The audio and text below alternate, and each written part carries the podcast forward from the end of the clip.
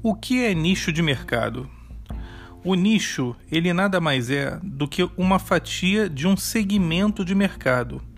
Então, quando eu pego esse segmento de mercado e vou fatiando ele, eu pego uma dessas fatias, isso significa que é um nicho. Por exemplo, digamos que um segmento de mercado seja sobre empreendedorismo.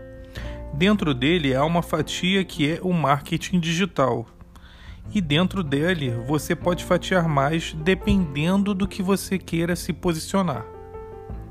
Quando eu fatio dessa maneira, eu estou sendo mais específico naquilo que resolvo, seja num produto ou num serviço. Isso configura que seja um nicho de mercado. Um abraço e até o próximo episódio.